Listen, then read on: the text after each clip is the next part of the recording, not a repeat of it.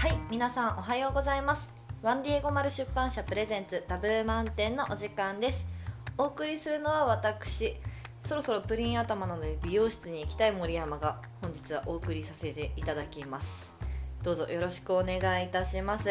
本日はですねまさかの丸山社長またまた体調不良により、えっと、ダブルマウンテンがワンマウンテンでお送りさせていただいているんですけれどもまた弊社の平田さんお呼びいたしました。パチパチパチパチ平田さん。お疲れ様です。平田さんって言っちゃった。平田ちゃん。平田さんごあの自己紹介お願いします。あのワンディーゴマル出版社の取締役の平田です。あの暗い人で有名な平田さんでございます。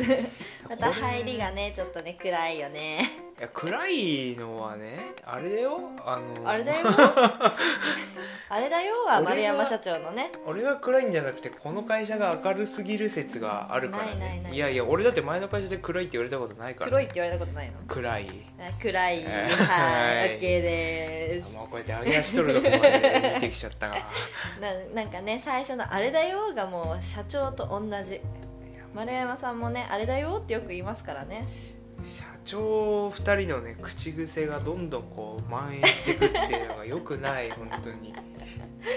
そうですね。丸山さんの口癖はあれですもんね。みゆきちゃんわかる？あ知ってる？あれだよ。よく言ってません？言って俺誰にも「あれだよ」っつって「嘘あれだからね」っつって平田君あれだよってよく言ってる。ちょっと皆さんも注意して聞いてもらえると丸山さんちょこちょこねダブルマウンテンでも「みゆきちゃん知ってる？あれだよ」って言ってるんでぜひ聞いていただきたい。教えてあげたいんだよね多分。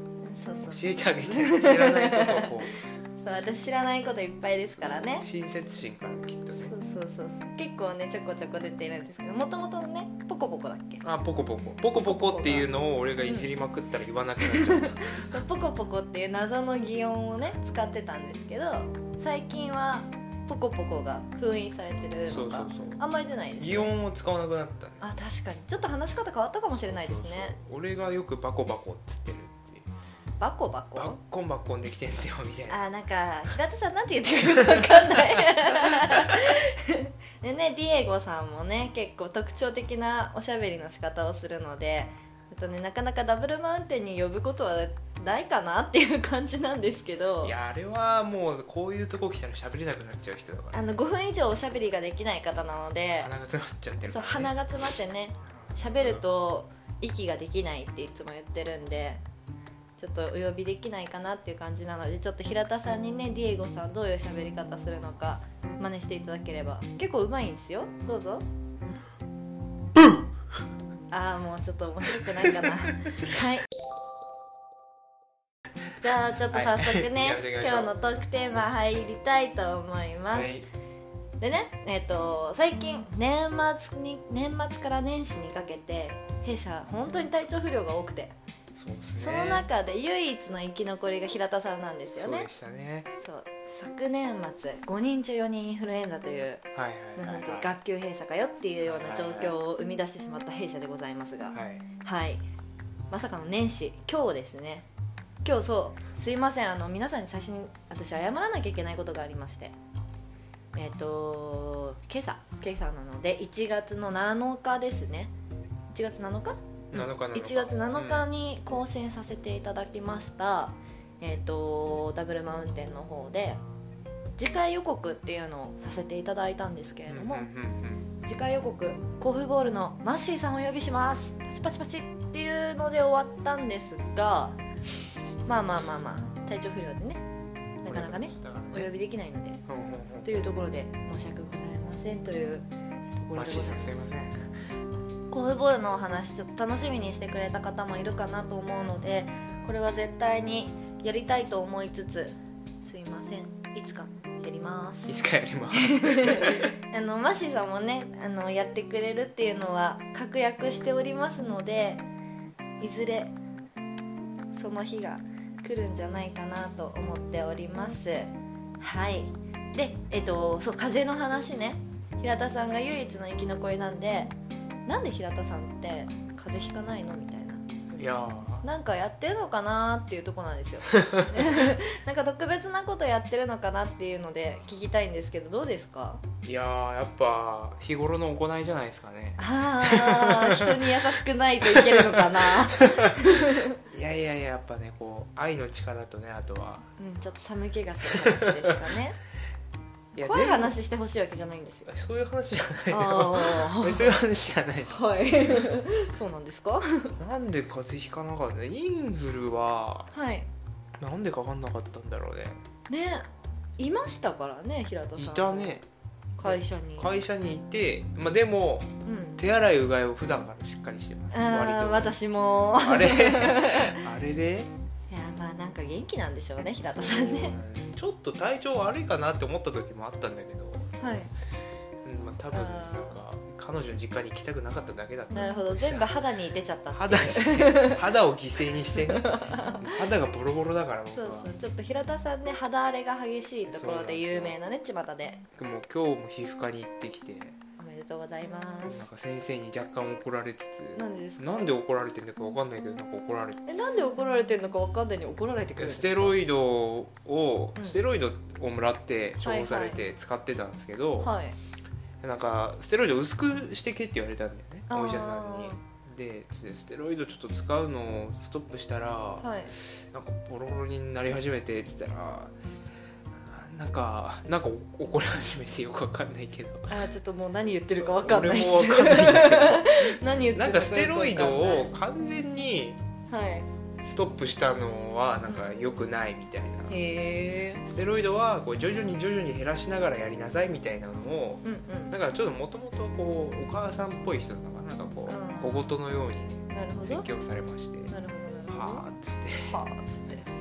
はあちょっとよくわかんない話なんで すらお肌は大事にしてくださいと。そうですね。インフルにインフルはすぐ治るけどね。お肌はすぐ治んないから。そうお肌一瞬で荒れちゃうけど治るまでに時間かかりますからね。そうなんですよ。もうお肌を治しなんとかよくしたい今。そうもうちょっとね平田さん最近大変なことになってるのでいい化粧水とかね。あったら教えて保ほしい。湿関係？そうそうそう。知りたいはずなんで教えてあげてくださ教えていください。私はバセリンが最強だと思ってるんですワセリンはだからあれは水分逃げないようにするやつだ嘘だからしっかり保湿した上でバセリンを塗るとまつげが伸びる。あそうなの？えそうだと思ってます。まバセリン塗るとまつげが伸びる気がする。まつげ長い？それ。まつげ、うん。いやでも今日マスカラしてないですよああ長いねそしたら。そうまつげはですねバセリンのおかげで毎日すくすくと成長しております。えそうでもねまつげだけじゃなくて眉毛も成長するんですよ。毛だから。ー、だから。いやまあいいんじゃない？生えてないよってねことは髪の毛も早く伸ばすためには頭にバセリン塗ればいいのかな。おー。おこっからはもうデリケートな。あんまりちょっと突っ込みづらい。おーう。んまあ、そう髪の話もねちょっとしたいんですよ。今日私最初なんて言ったっけプリン頭だからそろそろ美容室に行きたい森山ですっていう、ね、今日ちょっと丸山さんいないんで突っ込んでくれないんですけど、うん。誰も。そう。ね最近ちょっと髪の色が明るくなりすぎてですね。なんかだんだんうちのもう一人社長のディエゴに似てきちゃって困っってるんですけど、うんうん。髪を染めたい。髪染めればいいよ真っ黒にしてみたら真っ黒はだってずっと真っ黒でした。まあ確かにねそう。もう4年ぐらい染めてなくて突然髪の毛を染めて今に至るみたいな。プリン。みやっぱあれじゃない？その今年はこのクラブを応援するっつって、たいはい。そのクラブのカラーに染めちゃうとか。金色ですね。ベガルタ。はい。金髪か。キャラかぶるな。それかじゃあベガッタさんと同じ色にする。か茶色？茶色。黄色？茶色とここだけ黄色にしとく？ここだけ黄色。ここって言っても分かんないんです。ラジオなんで。前のとこだけ。くちばし くちばしえ口紅変えちゃう？口紅ああいいんじゃない？だからベガベガルタをじゃあ今年は応援すると。でもね平田さん私にちょっといろいろベガルタのそのベガルタ応援し応援してますよ。お応お援してます。うん。ベガルタの髪型にしろよみたいなこと言ってますけど、平田さんの今の髪型タイの流行ヘアですからタイねの流行ヘアね。モストファッショナブルヘアインタイランドだからね。そうそうタイのね美容室でね。タイのはい。国王の髪切ってるからあの人 って。いうは表現みたいないやいやじゃあ写真飾ってあるのタイの。でええ？キングキングっつったら「いやいや」っつってたから「キングカット」っつって「いや」っつってたから。おちょおっともうねたどたどしすぎる英語が。ひどいひどい。こんな感じでタイでもやってたんで。なるほどじゃあもうちょっと髪型の話もね肌の話もあんまり面白くないんで。私から振っといてなんだけどこの話10分してるんですけど、うん。まあ面白くないんで。まあ面白くないちょっとね飛ばしていただいてもいいぐらいなんですけど。えっとですねそうさっきベガッタ、うん。ベガルタうん。私応援してるよ、うん。私あんまりあのどのクラブが好きとかっていうのが、うんうんなんだろう特にこれっていうのはあんまりないんですけど、まあ、いろんなクラブさん見に試合見に行ったりしてるので、まあ、それぞれのクラブさんのあここが好きあこれがいいとかっていうのがいろいろあるんですよ。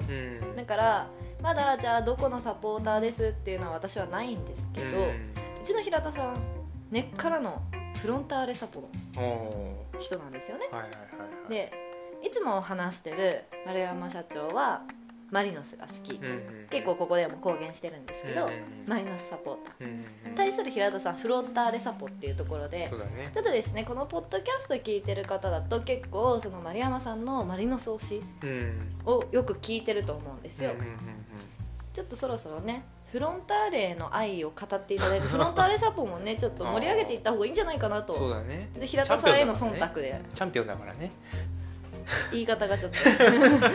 連覇してるからね。まあね2連覇してるところでね。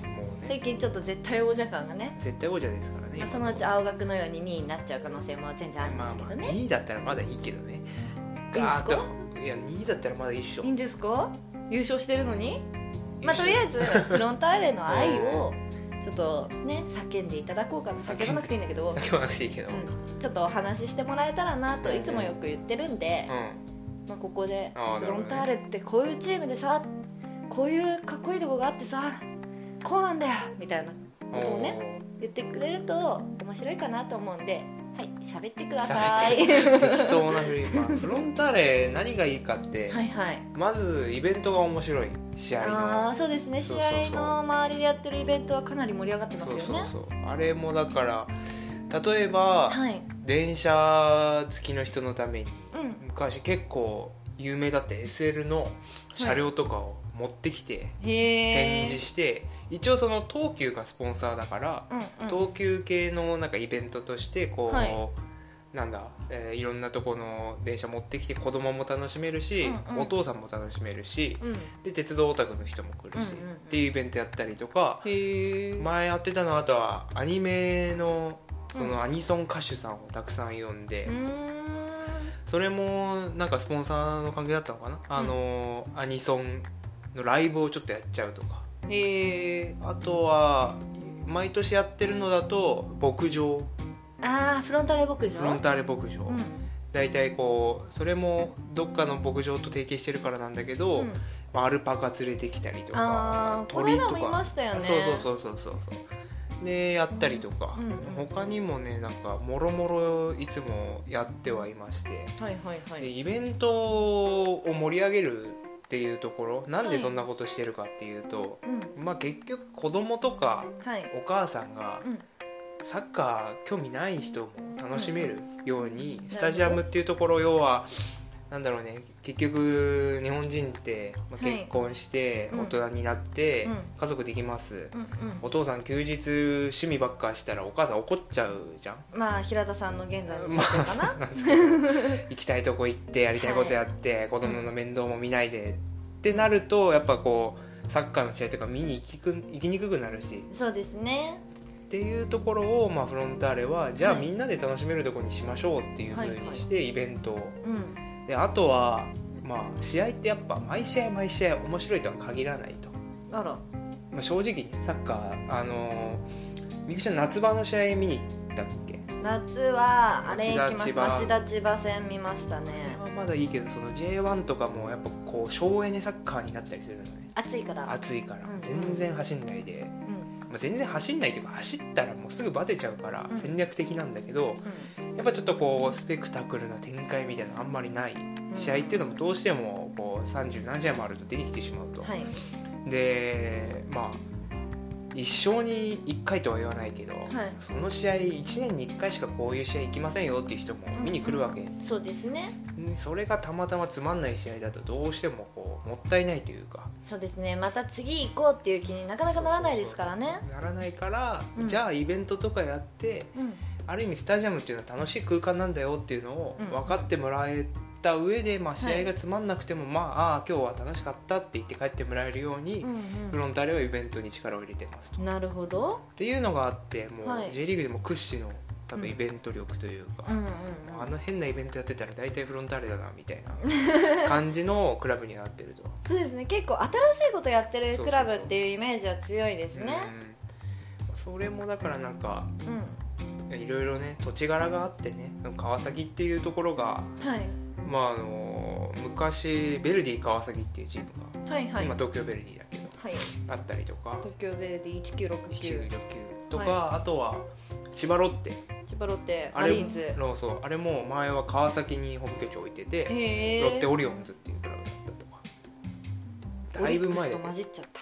オリオン オリオンズはチーム名はだからあとはだからあの今のベイスターズもはいはい。大洋ホエールズ時代は大洋ホエールズ。あクジラのクラブだったんですか？そうそうその時川崎を本拠地にしてた時もあったりとか。へえこの、えー今言った3クラブ全部川崎を出てっています。ああ平田さんがいるから？いやそういうわけじゃないですけど 川崎はそういうのもあってプロスポーツ不毛の地って言われてたんプロスポーツ不毛の地。根付かないよと、うんうん。なおかつやっぱこう工業地帯のイメージが強くて。そうですね。結構煙もこもこのイメージはありますからでね柄もあんま良くないし。うんうん。負のイメージがひたすら多かったね。なるほど、まあ、やんちゃなイメージがねありますよね。そこでこうフロンターレっていうのは要は商店街の人たちも、はい。またプロスポーツのチームできたっつってもどうせお前らも出てくんだろみたいな目で最初見てくると、はいはいはいじゃあだけどどうやって地元の人に愛されようかっていうのをこう必死に考えた末にう、ん。そういうイベントをしっかりやるとか。はい。そのイベントも絶対なんか川崎に引っかかりがあるようにやってるんだよね。フロンターレは。なるほど。地元のどっかの会社とかどっかの町がうん。絶対スポットライト当たるようにやってるから、はいはい。そこでこう地元に還元しながら、うん地域に密着していくっていうのをこうやっていった結果が今のこのチームの成績にもある意味つながってると。ど、なるほどなるほど。まあ昔から弱かったわけじゃないけどうん。強くてもなかなかタイトル取れないっていう中ではい。それでも人気は全然落ちなかったっていうのは、うんうん。そういうところにも力入れてたからかなと。なるほど。今わーって言ってたのが、まあ、サッカー以外の面ははい。すごい、だから地域のこととかスタジアムをどういう場にするかっていうのをフロンターレすごい考えてるクラブそうですね。地域貢献度1位に輝いてますからね7年連続。去年確かま今年だっけ？松本が1位になっちゃったのかな確か、2016年まで7年連続第1位。うん。去年確かあだから20172018がまた別のクラブさんなんでしょうけどちょっとどこかわかんないけどっていうところですね。ぜひどこか知ってる方私の DM に送ってください。覚えます っていうのがあって、えーはいはい。で、まあ、サッカーの方も。そうですね。できればそうだな。まあ選手の移籍情報とかうん。今出てるんで、うん。まあ、ちょっとねあのー微妙な時期ではありますけど見どころとかこの選手がいいよとか。この選手というか、まあ、まず全体論で語ると、うん。ひたすら攻撃のチームですと、はい。えー昔よく言われてたのが、はいえーガンバ大阪ってチームがあったのね、はいはいあるあるんだけあど、ね。そこももう割と攻撃力押し押しのチームだったの、うんうん、堂安がねもともといたチームですね。堂安がいるぐらいはもうもうちょっと変わってたかな。遠藤とかが全盛期。なるほど。堂安の時はもうちょっと弱くなっちゃってたから。うん？ででもなんかその時言われてたのがフロンターレ対ガンバの試合をはいはい。初めて見に行く人におすすめしろと。あー攻撃対攻撃だからね。もう絶対点入るしバカすか点入るし。あー楽しそうですね点が入ると。でザルの殴り合いっていうふうに揶揄されてあ守るのがあまり得意じゃないのか？得意じゃなくからザルで殴り合ってるみたいな、だまあ、でも見てる分にはすごい面白いそうですね。そうそうそうぱい入ってもねそれ取り返せばいいっていう試合をやってくれれば。5対4とかあったからね。あ楽しいですねそれ。へえ。そういうチームだったんですよ、はいはいはい。今もそうなんだけど、もう昔からもうひたすら点取れ点取れのチームで、うんうん。まあ、でその中心にいるのが中村健吾選手。あー中村健吾選手はどのぐらいフロンターレにいるんですか？2004年かな？うん。か5年に入ってるから5へー年に入ってるから多分もう15年以上はフロンターレ一筋でなるほど。じゃあもうフロンターレの顔顔ですね。もう過言ではないというか、フロンだから中村健吾選手って割とこう同世代結構豪華なんだよね。小笠原選手とか。中村健吾選手は今80年生まれなんでそうそうそう。30歳？79年世代っていうのがもうはい。黄金世代で小野とか高原とかいたところで、まあ、そこら辺とちょっとかぶってはいるんだけど、はい。中村健吾選手は大学まで全く代表歴もなくて注目もされたことなくて高校が東久留米の高校なんだけど、はい。あの志村けんさんと同じ高校と。へえ。同級生にもいますよね。あの中村健吾選手の同級生のフ FC 東京に。それはあれじゃない小林優と太田康介じゃない？とカットです。カットしましょまあ、で全然目をつけられてなかったところをフロンターレがパッと引き抜いうてでここまで成長したっていうところで、はいはいはい。もう本当にフロンターレと共に育った選手っていう感じで。小金井出身なんですね。そうそうそうそうそうそう。東京のね小金井出身で。なかなかだからもうずっとこの選手が攻撃のタクトを振るっていうかうんうん。要は縦パスってわかる？あのビューンって。ー、長い方の。そうそうそう長い方、はい。はい要はこうパスって横にゴールに向かってやっぱうん。出さないとなかなかゴールにつながりません、はい。決定的なパスっていうのをうこの中村健吾選手っていうのはもうズバズバ出せる選手で。でっていうのもなんかまあやっぱ昔からフロンターレは結構ブラジル人の選手が結構有能な選手が多くて、あディエゴ的な？ディエゴとは比べてほしくないんだけど 古くはもうジュニーニョっていう選手がはいはい。その選手がやっぱいてこう健吾のパスを引き出すっていう動きを結構してたりとか、はい。やっぱ攻撃に重きを置いてたんで攻撃に結構タレントがたくさんいたんですよ。ねうんうん。でまあこうざるで殴り合いながらも健吾選手はこういいパスをどんどん出せるようになって、はいで2010年はワールドカップも出ましたし、はい。で、まあ、ただずっとざるのまんまだったんでう、ん。優勝はなかなかやっぱできなかったんうですよね、ん。で2010年ぐらいまで、はい。えー、と関塚さんっていうか人が監督やってて、はいはい。もうなんかイケイケどんどんサッカーやってて。はいでちょっと一回相馬選手さ相馬さんっていう監督を挟んで、風間さんっていう人が監督になって、はい。この人はパスサッカーをすごい重視してるんだけど、うん。この人もなんか攻撃こそ最大の守備なりっていう感じではい。守備はちょっとあんまり特に指示出さない、まあ、指示出さないってことはないけど重視しない人で。失点は重ねるけどなんとか勝つみたいな。うんうんで、まあ、ただ失点多いと優勝できないけどなんかどんどんどんどんこうパスサッカーの礎っていうのが築かれてってはい。で2017年かな？はい。鬼木監督っていう人に監督が変わりました、はいはい。その人は、まあ、風間さんの下でずっとコーチやってて、はい。で、まあ、ただ気づいてたんだよね。何が足りないか。守備だと。頑張れ。お前ら。ざるだからね。だから。うん。守備頑張れと。ボールになれと。そうそうそうはいはいはい。でその人のが監督になってはい。守備を手こ入れしたんですよ。うそしたらその途端に優勝しましたと。んはい。っていう感じなんですよね、なるほどなるほど。まあ、だからなんかこう今までこう鬼木監督がすごいっちゃすごいんだけどやっはいぱ風間さんあってのフロンターレだったというか、うんうん。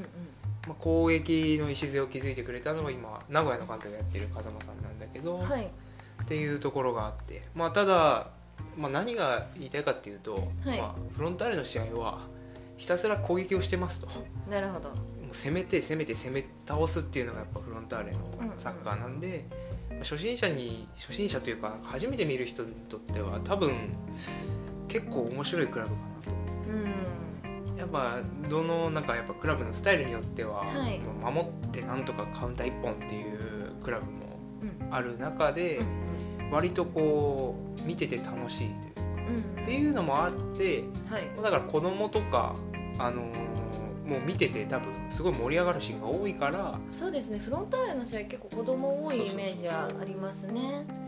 でまあ女性もなんかねあの結構イケメン選手も何人かいるんで。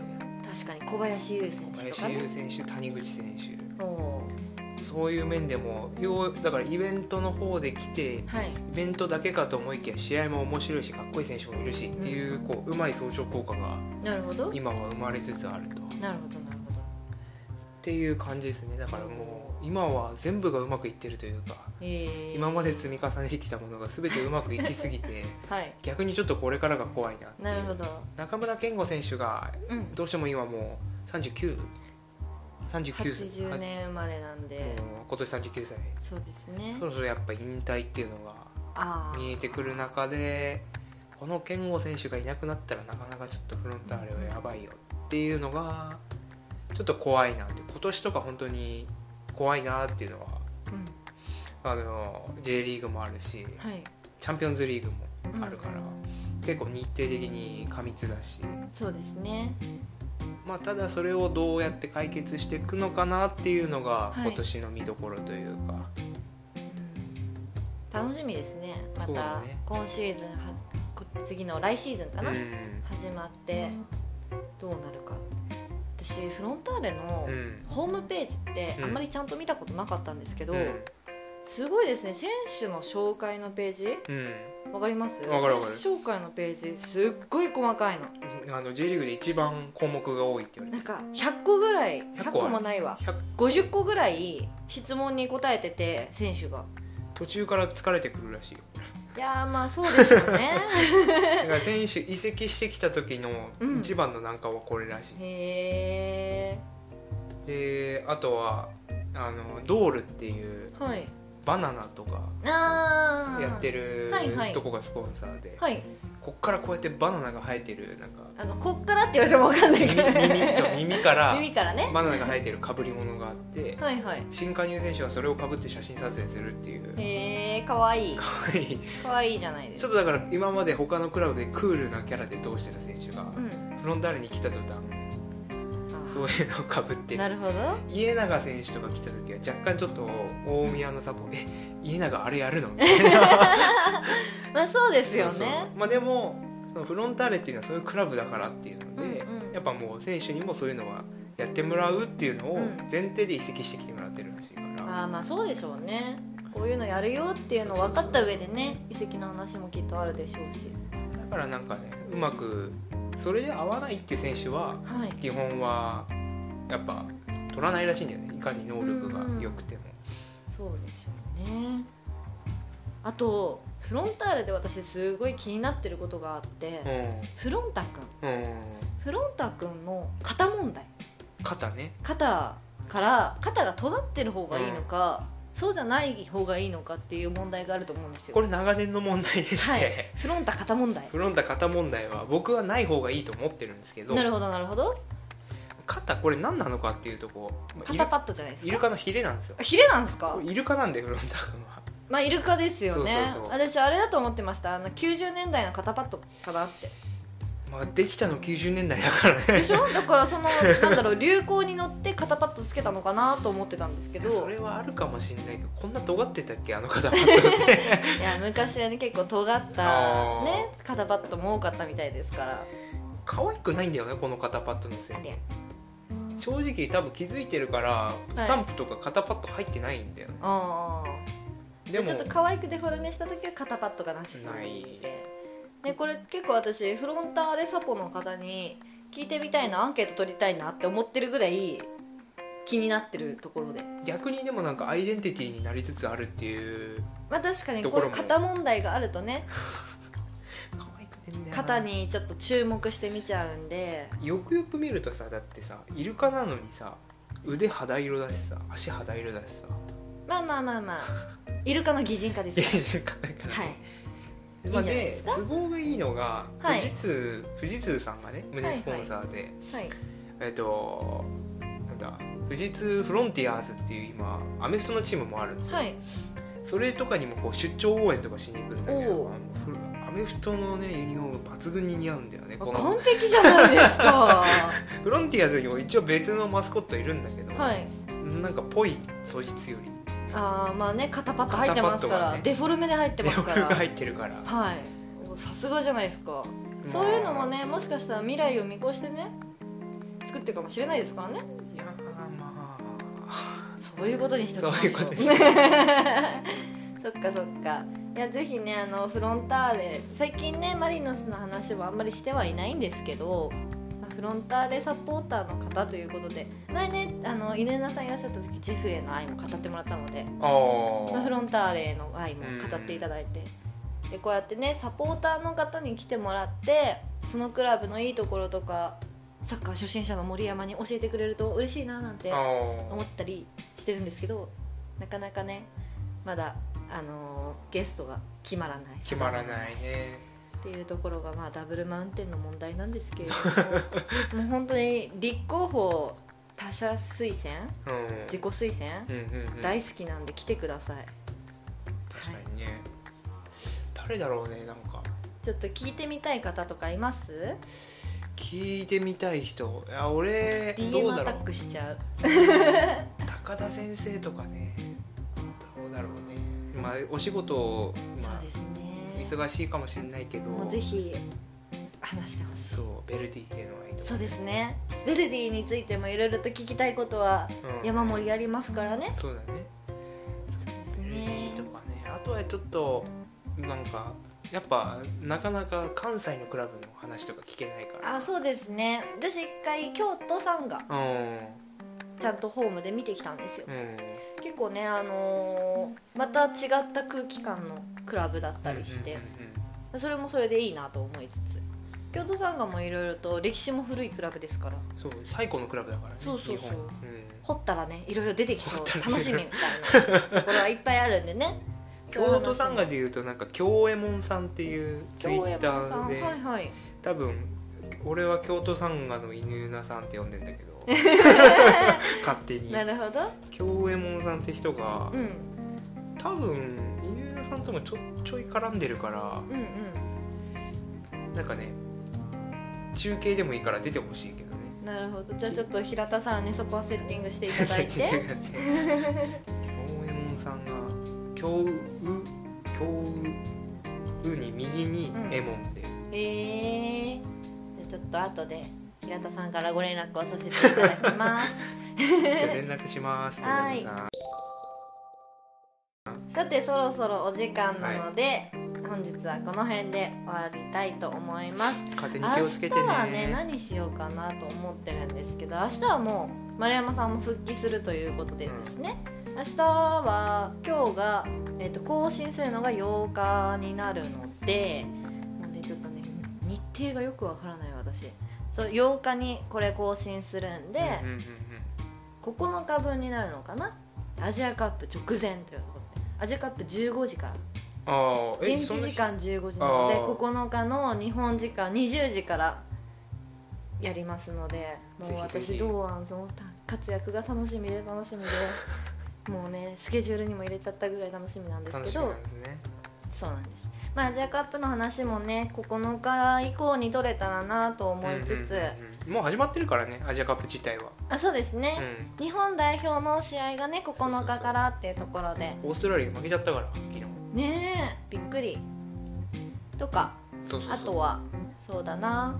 最近私がちょっと気になってる話があってですね。はいはいはい。ツイッターで結構盛り上がってた西京極の、うんうんうん。えー、と僕が西京極に行って帰ってくるまでかな、うんうんうん。ハッシュタグマーケティングってとこ中ろにな島さんりますよね。がやってたやつ。ねハッシュタグの盛り上がりが私最近すごいなと思って、ちょっと気になっていろいろと動向を見ていて、まあ、西京極の翌日には隅田体育館ですかね。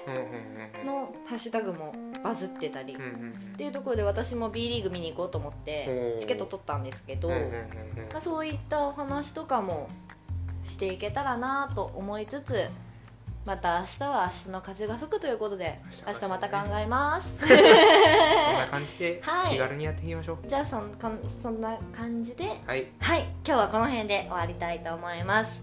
また明日も楽しみにしてください。バイバーイ。バイバイ